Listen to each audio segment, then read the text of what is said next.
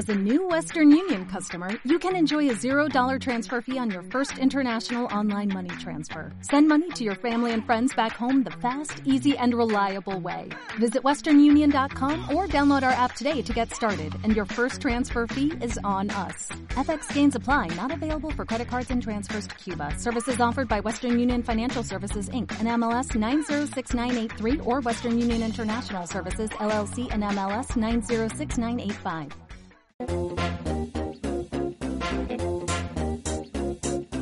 Visión Global, un programa para ganar, con Manuel Tortajada. Arranca una nueva edición de A Fondo con Phil Capital, tiempo para la inversión, tiempo para la rentabilidad. Antonio Banda, feo de Phil Capital, muy buenas tardes. Hola, buenas tardes. ¿Qué tal, cómo estamos? Muy tranquilo aquí con el fresquito. Del estudio, porque no será de la calle, ¿no? No, en la calle imposible. Tremendo. Hemos venido derretidos. Hemos eh, invitado en esta nueva edición de Ve a Fondo a Ana Guzmán. Eh, Ana, muy buenas eh, tardes, bienvenida. Buenas tardes. Ana Guzmán es country hit de Aberdeen, Asset Management. Está también con nosotros Enrique Parra, el director de Fidentis. Enrique, muy buenas tardes también. Buenas tardes. Y, en fin, arrancamos de momento y no sé si tendremos oportunidad de saludar también a Pilar Bravo, directora de GES Consul, que... debe estar de camino. debe estar de camino. el problema es que no en algún atasco, se le han derretido las ruedas. o, con algún golpe de calor, vaya usted a saber, ¿no?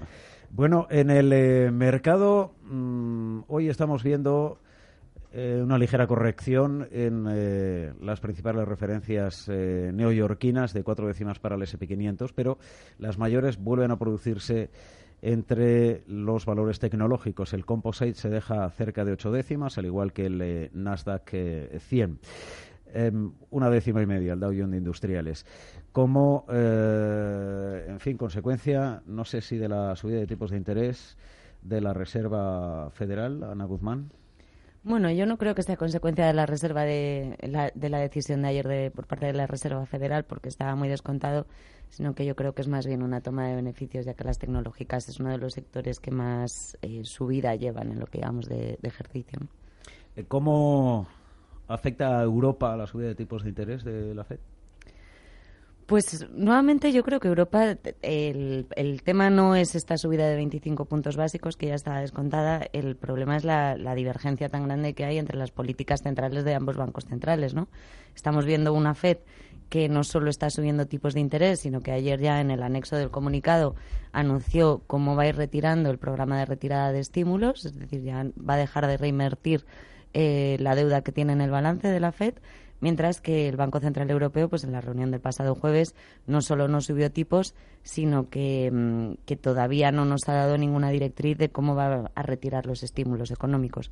Aquí el riesgo principal es que Estados Unidos continúe con esta senda de crecimiento, que no hay signos eh, sostenibles como para pensar que no va a seguir y Europa no sea capaz de, poder seguir la misma senda de, subidas o de retirada de estímulos y, bueno, pues eh, se quede mucho más rezagado. Para Europa, ¿qué escenario manejáis en eh, Fidentis? Bueno, pues, dentro de la incertidumbre que tenemos con las políticas del Banco Central, como decía Ana, porque es totalmente cierto que, bueno, aunque tenemos nuestras apuestas en cuanto a cómo va a ir eh, manejando esa política fiscal, si va a ir reduciendo las eh, compras de activos al tiempo que va alargando este famoso eh, QE en paquetes más pequeños, pero pero bueno es verdad que, bueno siendo positivos en un sentido en sentido general pues bueno sí es verdad que tenemos digamos una falta de unificación en cuanto a, a, cuál va a ser el, el, camino a seguir no de hecho estamos viendo pues no sé si ligeras o, grandes diferencias entre las diferentes zonas dentro de Europa, ¿no? Tenemos por un lado la periferia, o que podemos llamar la periferia, quizá España, Portugal, eh, eh, Italia, por supuesto, eh, con, con, crecimientos relativamente elevados y, bueno, pues otras zonas que se están quedando eh, bueno, pues un poquito más, no rezagadas, pero en crecimientos más modestos. Y mm, la renta variable, ayer veíamos como el eh, DAX intentaba, en fin, eh, cerrar en, máximos. Al final no lo consiguió, pero en algún momento determinado de la sesión sí lo logró. Pero así llevamos, si te fijas, llevamos un montón de sesiones no te voy a decir cuántas, pero bueno, con, con, muchos de los índices en máximos tocando, llegando, llegando, llegando, y es verdad que no acaban de, que no acaban de, romper, ¿no? También pasa, por ejemplo, con el IBEX. Mm. Em, rondando los 11.000. Em, eh, Antonio, em, estamos entrando en un eh, momento además eh, complejo para los mercados, digo, cercano al, al verano, si es que no estamos ya. Donde hay menos volumen de negociación. venimos de un primer trimestre con una revalorización muy importante y probablemente muchos inversores se tomen aquí un descanso, ¿no? Bueno, yo, yo creo que el, el modelo que está tomando el mercado es que efectivamente todo lo que había descontado está pasando, ¿no? Y que, eh, pues, habíamos trabajado mucho el tema de la política y ahora nos hemos quedado ahí abandonados, ¿no? Entonces, yo creo que el siguiente... hasta, hasta, las elecciones alemanas ya prácticamente no hay ninguna eh, otra cita que, sí, pero que las elecciones alemanas tampoco están eh, como en duda que puede haber algo que, que impida a Merkel, a Merkel seguir en, al mando, ¿no? Y yo creo porque, que el siguiente podrá ser el cierre de trimestre, ¿no? Y un poco, sobre todo por el lado de la bolsa americana, que, que quizás que quizás el, está esperando esos resultados para que además esos resultados lleven pues a, ver si rompemos los máximos y, y, estemos en, pensando en, otro tipo de descuento. ¿no? Yo creo que, que en Europa estamos más parados y que por el, por el lado de los tipos de interés pues no hay nada importante que, descontar, ¿no? Quizá demasiado aburrido el mercado y moviéndose ahí en, en, una línea paralela que, que, que deja poco que, Rangos, rangos muy laterales. Sí, sí, muy lateral todo. En, cualquier caso, de cara a medio largo plazo, Ana Guzmán, eh, ¿seguís siendo optimistas en cuanto a la renta variable? En cuanto a la renta variable eh, en general. En Europa en particular, supongo que sí. Y en Estados Unidos ahí donde probablemente pueda haber eh, más dudas, ¿no? Pues mira, eh, nosotros somos un poquito contrarios. Eh, ¿Por qué somos un poco contrarios? Bueno, aparte de que a mí me gusta mucho llamar la Claro que sí. Pues eh, sí que es cierto que, hombre, no se puede hablar, por eso te preguntaba renta variable en general. Eh, a nivel global tampoco, pero tampoco a nivel europeo se puede hablar de bolsa sí, bolsa no. Sí que es cierto que nosotros, por lo que te digo que somos un poco contrarios, es porque no estamos tan positivos con Europa como el consenso de mercado. Pensamos que los efectos del Brexit no están eh, descontados apropiadamente y el riesgo que tenemos eh, en Europa es muy elevado y sobre todo porque es un periodo muy corto de negociación que empieza ahora históricamente el lunes, el lunes. se ha confirmado ya esta misma tarde por parte del gobierno británico. Pues históricamente eh, ningún tratado que se ha negociado en la Unión Europea ha tenido una duración eh, menor de 20 meses, de 24 meses, perdón, a excepción del Tratado de Roma, que fueron 20. Son 769 acuerdos que tiene que negociar con 168 países y las implicaciones no solo son negativas para, para el Reino Unido, también lo son para Europa, porque al final nos necesitamos ambos. Entonces pensamos que en el mercado, primero, eso no se está poniendo en valor y segundo, que sí que es cierto que a lo mejor por valoración en conjunto de la renta variable europea está más barata que la americana, pero si analizas por sectores, los sectores que están baratos quizás son los que menos recorrido pueden tener con, con este, en este contexto.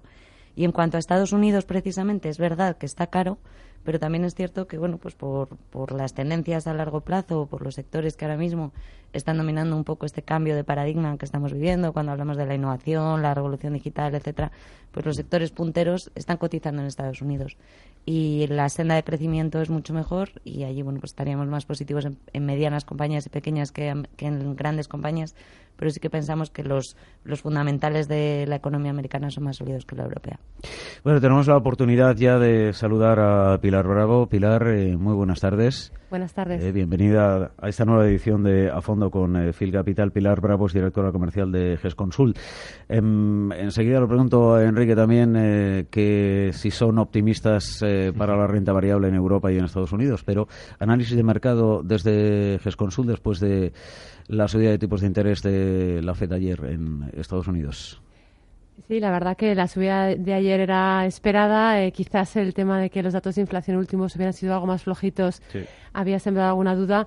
Eh, en opinión de GESConsul, el mercado lo, va a absorber y bueno, nos parece que, al final es una normalización de, los tipos gradual, lógica, y que también pues Yellen cumple un poco lo, lo dicho, con lo cual pues también da estabilidad a los mercados pensamos que, que seguirán esa senda, que es verdad que la inflación ha, corregido un poco, eh, quizás algunos de los componentes son un tanto transitorios, ¿no? Tema energético, tema también de telecomunicaciones, por una, bajada de precios de Verizon ha tenido un impacto del 0,2, o sea que sí que hay factores puntuales que han hecho que, que, la inflación pues haya reducido algo. En nuestra opinión, el crecimiento de Estados Unidos es sólido, también en Europa, que se está consolidando, y en emergentes, con lo cual pues tenemos un mundo con, con crecimientos eh, mm, bien, eh, o sea, consolidándose, y, una inflación también eh, que lo, es que nos parece positivo. El hecho de que ya haya desaparecido el miedo a la deflación nos parece muy interesante porque es el mayor enemigo de, los mercados y también es positivo que no suba la inflación eh, bruscamente, pues que también sería muy negativo, con lo cual pues el escenario es un escenario positivo para, para los mercados de renta variable y en concreto eh, Europa y España. ¿Y, y, en Estados Unidos crees que podríamos eh, ver nuevos máximos históricos? Nosotros no somos especialistas en, Estados Unidos, con lo cual tampoco podemos opinar. pero vamos, lo que es casi cierto. los podemos ver esta tarde. ¿no? sí. no, pero esta tarde estamos con, una ligera corrección. No, yo, coincido con Ana. Al final, eh, muchísimas compañías americanas son líderes eh, a nivel global. Eh, Estados Unidos constantemente se reinventa, tiene unas compañías muy punteras y, lógicamente, pues siempre sabe cómo, seguir aumentando beneficios y pensamos que, sí, que sigue siendo interesante. Bueno, hablabas antes de, España, el selectivo ha perdido los 10.700 puntos hoy. ¿Esto em, es peligroso o no, a juicio de GESConsul? Bueno, yo creo que al final... ¿Tiene cierto riesgo? Eh, nosotros eh, llevábamos cierto tiempo ya comprando algo de, protección en las carteras, pues porque la subida ha sido muy rápida. Eh, en lo que llevamos de año, el, el IBEX, bueno, había subido con con mucha fuerza, igual que, otros mercados, pero por ejemplo el IBEX estaba a la cabeza de, de, las subidas de los índices y al final pues un poco se trata de digerir esas subidas. También es verdad que el sector bancario tiene, tiene un peso importante y bueno pues eh, quizás las correcciones de, de estos últimos días es lo que lo ha provocado. Por ejemplo, en cuanto al sector bancario, nosotros pensamos que ha habido un punto de inflexión. El hecho de que los tipos de interés en nuestra opinión, hicieran mínimos el año pasado, el 8 de julio, cuando, cuando el, Bund alemán hizo los mínimos eh, en, precio, pues nos parece que es, es, interesante porque implica que los bancos van a ser capaces de cada vez eh, pues ganar eh, más dinero. O sea, que cambia un poco su escenario y cada vez es más positivo. tendrán em, mayores márgenes. Ya estamos viendo en, en, algunos bancos, por ejemplo, CaixaBank, que nos gusta muchísimo, pues mejoran márgenes, eh, mayores volúmenes, con lo cual nos parece positivo para, para, el sector bancario y otros sectores. Pero bueno, que ya el gestor se encarga de ir eh, reciclando o rotando la cartera, buscando dónde están las oportunidades para que el inversor no tenga que estar tan pendiente de, si ahora es el momento de, un valor o de un sector en concreto o de otro. Bueno, enseguida hablamos de eh, algunos fondos y, por cierto, llamo la atención también a los oyentes de que en algún momento, antes de alcanzar las eh, ocho y cerrar esta nueva edición de A Fondo con eh, Phil Capital, em, veremos qué pasa con aquellos fondos de, inversión, Antonio, ¿no? que tenían acciones de, Popular. Em, bueno, yo, creo que más, que más que hablar de eso, lo que, lo que queríamos, y yo creo que ellos van a ayudar a destacar, es que el criterio de diversificación en los fondos de inversión permite que aunque tengas una, una cosa como el popular, pues y que una, una compañía se, se amortice, pues que el fondo en general pues tenga un sufrimiento, pero que no signifique que el fondo eh, eh, quiebre porque una de las compañías quiebre, ¿no? Y eso es, yo creo que es, una, que es una de las mayores fortalezas de los fondos de inversión, la, la posibilidad, o sea, la gran diversificación que está obligada a tener la cartera. O sea, no es que, que el, el gestor eh, pueda, pueda decidir mayor diversificación, pero sí tiene una mínima que está obligada por la regulación. Bueno, en eh, Fidentis, eh, ¿por qué apostáis en estos momentos, Enrique? ¿Qué, estáis recomendando? Por lo mismo que llevamos apostando casi toda la parte, gran parte del año. nosotros sí que nos centramos más desde un punto de vista de la distribución de activos en, en Europa frente a Estados Unidos por el simple hecho de valoraciones, porque bueno, pues Estados Unidos lleva muchísimo tiempo eh, más bajo la senda de crecimiento, muchísimo más sólido y la verdad es que sí que creemos que, que las, que, bueno, no, quizá no en máximos, porque es verdad que también sigue creciendo, pero pero y siguen tocando máximos y siguen subiendo sus compañías, pero bueno, quizás que, que, el, upside que podamos tener, o sea, el rendimiento futuro que podamos tener de, de, seleccionar compañías en Estados Unidos frente a Europa, pues sea más favorecedor hacia Europa. Ya desde principio de año, prácticamente de nuestras carteras globales eliminamos o redujimos muchísimo la inversión en Estados Unidos y nos centramos mucho más en Europa. Eso desde la parte de distribución de activos. Luego ya, pues eh, depende de cada estrategia que tenemos con cada fondo, pues eh, se ha ido enfocando más bien en compañías específicamente o bien por sectores. Pero sí es verdad que tenemos un denominador común que son los bancos, que llevamos, eh, vamos, más de 12 meses siendo eh, una gran parte importante de la mayoría de nuestras carteras eh, y apoyándonos en que, bueno, pues llevamos casi tres años ya con, un, con unos especialistas dentro de, la selección de, de bancos y con fondos invirtiendo en el sector financiero exclusivamente y que, bueno, pues nos aportan una una visión bastante amplia. ¿no? Aquí en eh, España, eh, ¿en qué bancos estáis, sobre todo? Eh, bueno, pues por ahora, por la parte de renta variable, una de las posiciones que más nos gustan, por ejemplo, pues puede ser, puede ser Bankia. Mm. Sí debemos decir que, bueno, pues en el caso de Popular tenemos la suerte que no nos ha pillado nada. es decir, que no estabais, no, estabais en el valor. no hemos estado vamos, no sé, que, yo recuerde así a de pronto, de 12 y 18 meses que no tenemos absolutamente nada de popular, ni renta variable, ni bonos, ni, mm. ni nada, ¿no? Es un banco que, bueno, pues eh, en el momento en el que empezó a estresar su, su situación, pues eh, nosotros decidimos no, no invertir, ¿no? Es decir, que, que, en el, en el eh, sector em, encontráis todavía valor en Europa.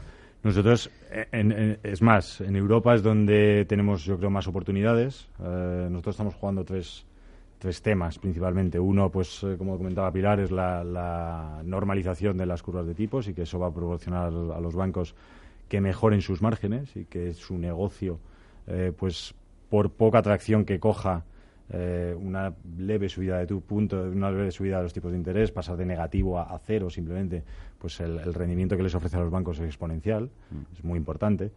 Eh, por otro lado, eh, la regulación, la famosa regulación Basilea 4 principalmente, que eso sí que va a permitir que a los mejores bancos o los más capitalizados pues puedan liberar recursos, exceso de recursos que tenían dotados a, aprovisionar y que eso pues eh, permita o, mejore la rentabilidad por dividendo a, los accionistas.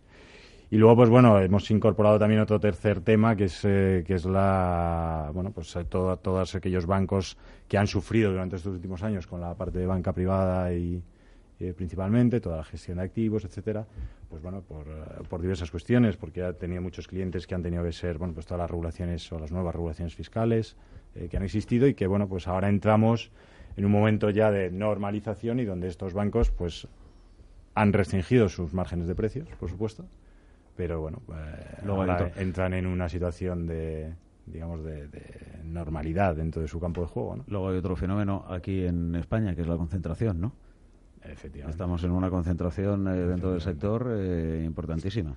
Bueno, ¿no? solo en España tampoco. Exacto, sí, eso, yo es creo que es una industria de activos financieros en general. Yo creo que es, yo creo que es una directriz que viene de fuera, además. si no hay margen, pues al final tienes que buscar dónde sacarlo y, y, las fusiones ayudan bastante a ahorrar costos. Vamos a ver más. Y, ya lo dijo el regulador, ¿no? Y, yo creo que también le, le gusta, ¿no? Que haya bancos más fuertes y... Menos bancos y más fuertes. Eh, mm, bueno, pero em, hay una crítica a eso.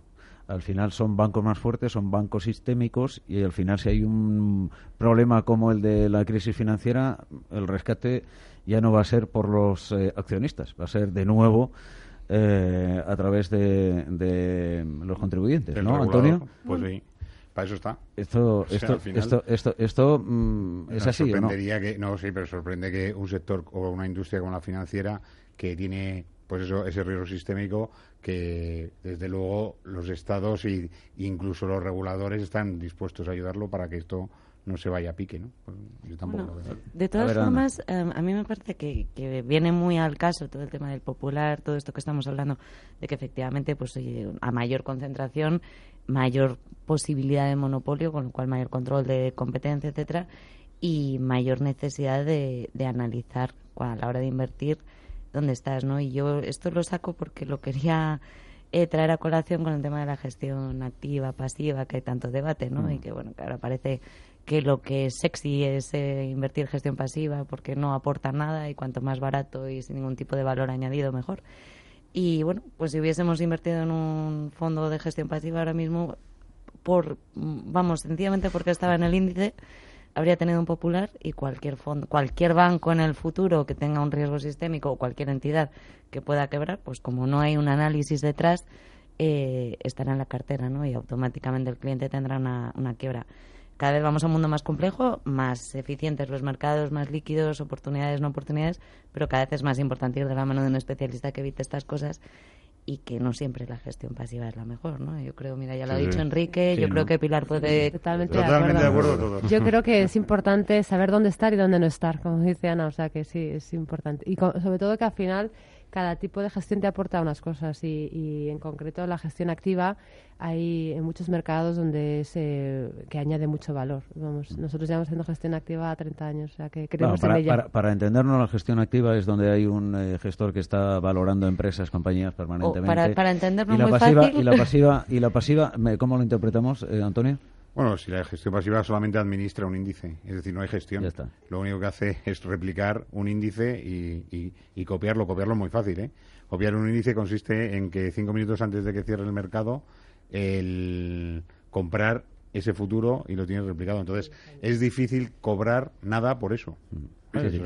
bueno, mira, para entendernos más fácil, de las tres casas que hay aquí que son de gestión activa, ninguna tenían acción, ni renta variable ni renta fija de popular.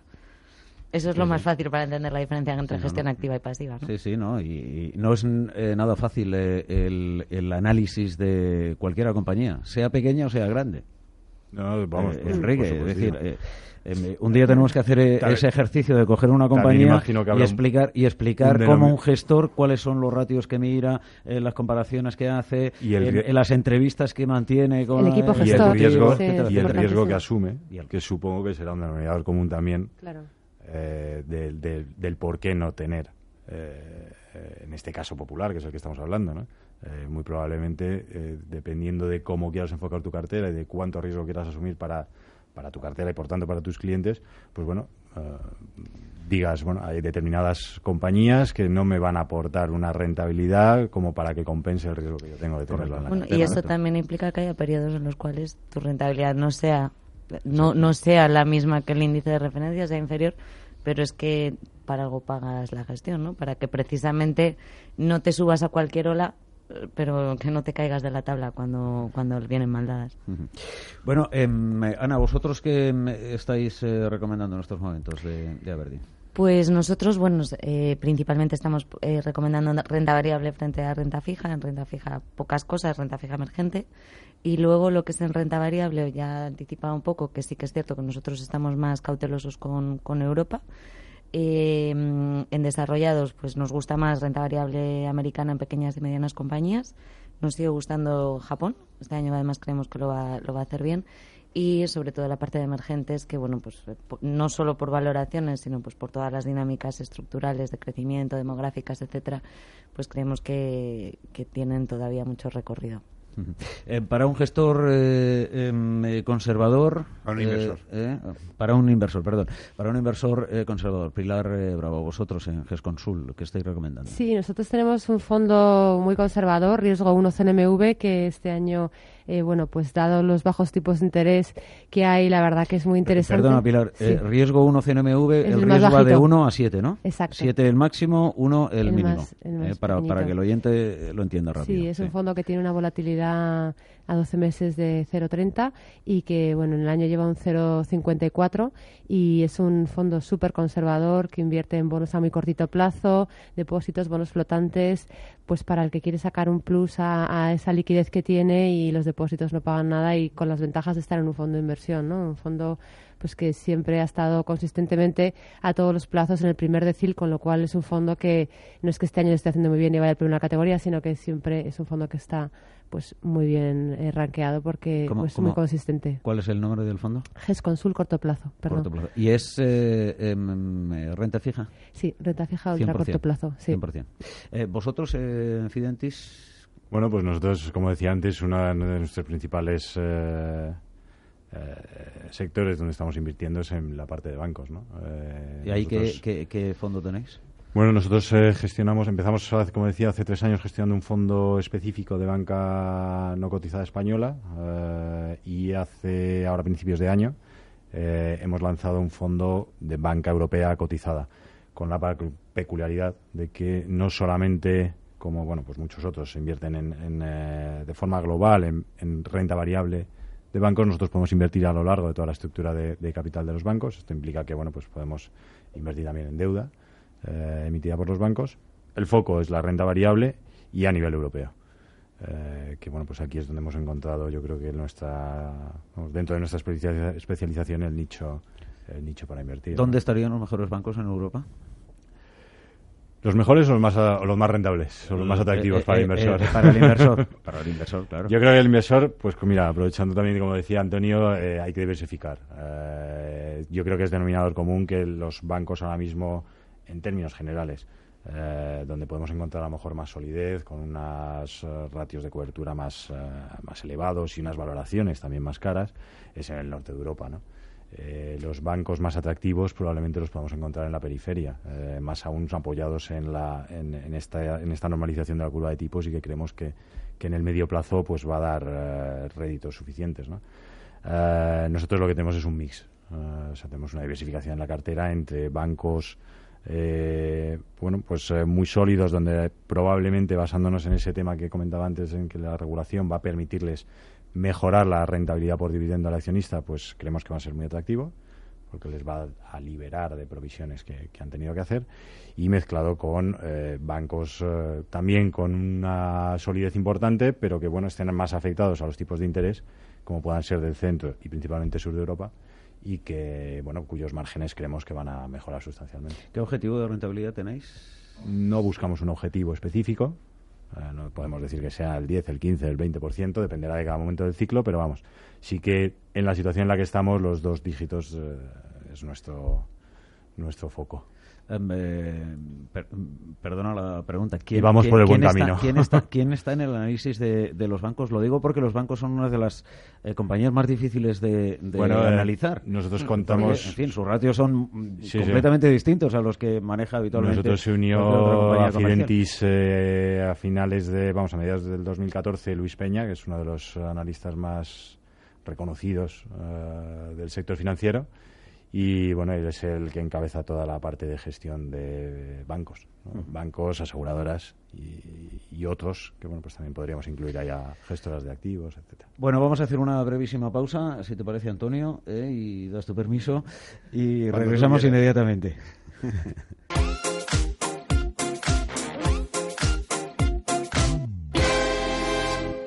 Te ayudamos a recuperar tu plusvalía. Llámanos al 91 411 0000. ¿Cansado de rastrear cientos de webs buscando trabajo?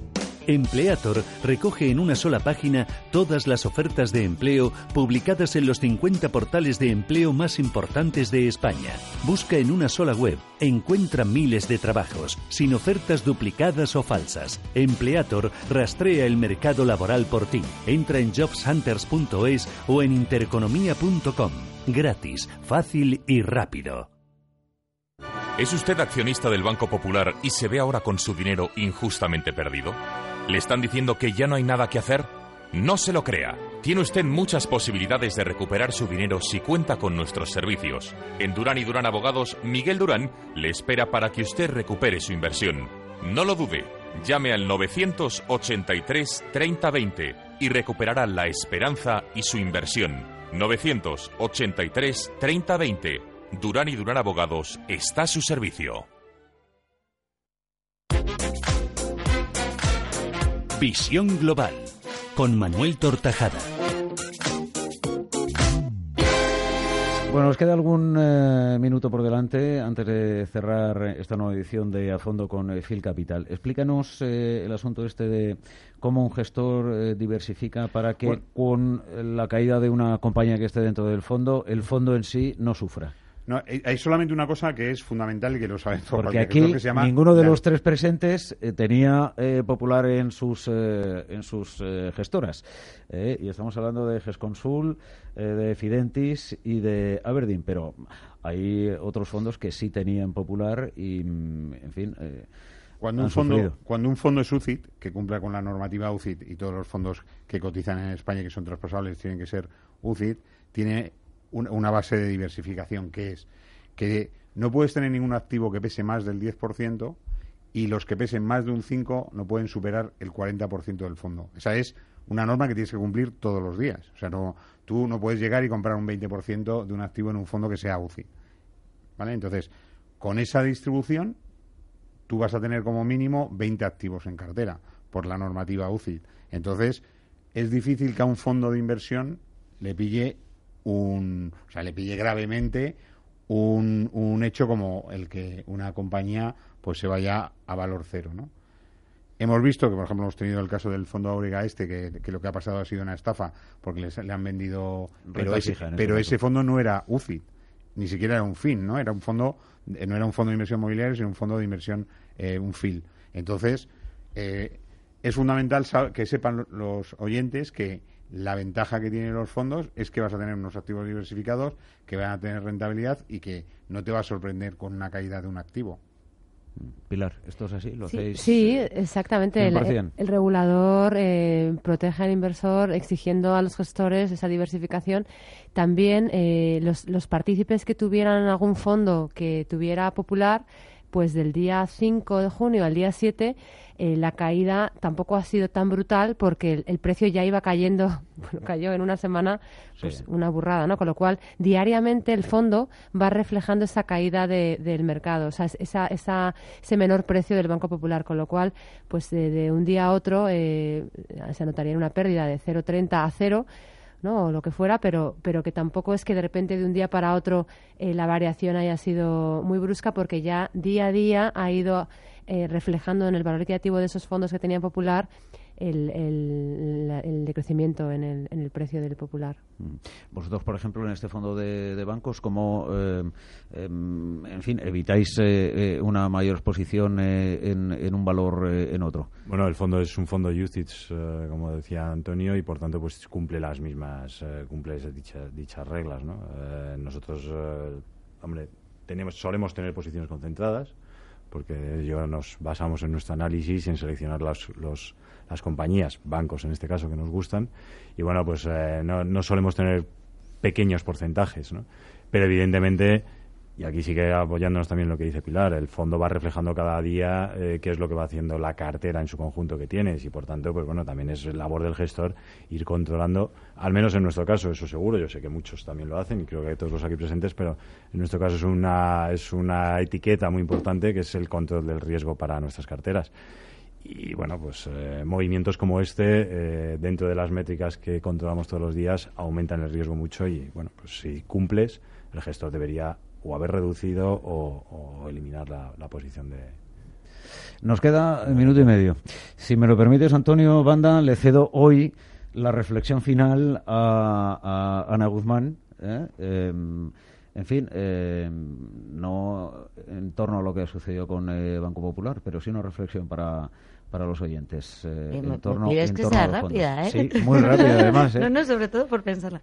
No, pues mira, eh, pues quizá acabaría con una reflexión que es un poco la base del proceso de inversión que nosotros seguimos y, es que el mayor riesgo eh, a la hora de invertir no es tanto la volatilidad, no son las noticias macroeconómicas o inesperadas, sino invertir en una compañía eh, que no tenga la calidad adecuada. Entonces, bueno, pues quizá en esto es llevándonos pues por rentabilidades a corto plazo o por indicadores pues más técnicos, pero que no, no, no reflejen el valor real de la misma y eso pues requiere un análisis importante a largo plazo y ese es un mayor riesgo que un momento dado haya una volatilidad en el mercado y que las acciones caigan.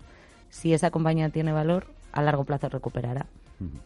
Eh, Antonio, te he dejado 30 segundos para hacer el eh, lead bueno, de, pues la, información. Yo tengo una idea muy clara que es que los inversores deben buscar gestión activa porque al final es la mejor forma de invertir tu dinero. Y que tengan claro que la gestión activa, es decir, cuando hay un gestor que está analizando compañías, eh, cuesta dinero. Claro, si tienes que pagar a los analistas, pues a los gestores, a los analistas, pues hay valor, hay valor, pero eh, eso cuesta dinero. Eso cuesta dinero, porque necesita una estructura, se necesita... Lo de nadie da duros a pesetas, Es así, es claro. Pilar Bravo, directora comercial de GES con su nombre de placer. Gracias, muy buenas tardes. Muchas gracias. Em, Enrique Parra, director eh, de Fidentis, gracias también, muy buenas tardes. Y gracias también a Ana Guzmán, country head de Aberdeen Asset Management. Buenas tardes, Ana. Muchas gracias. Antonio, a ti te espero el próximo miércoles, ¿no? El miércoles, sí. ¿Eh? Con el análisis del Calor.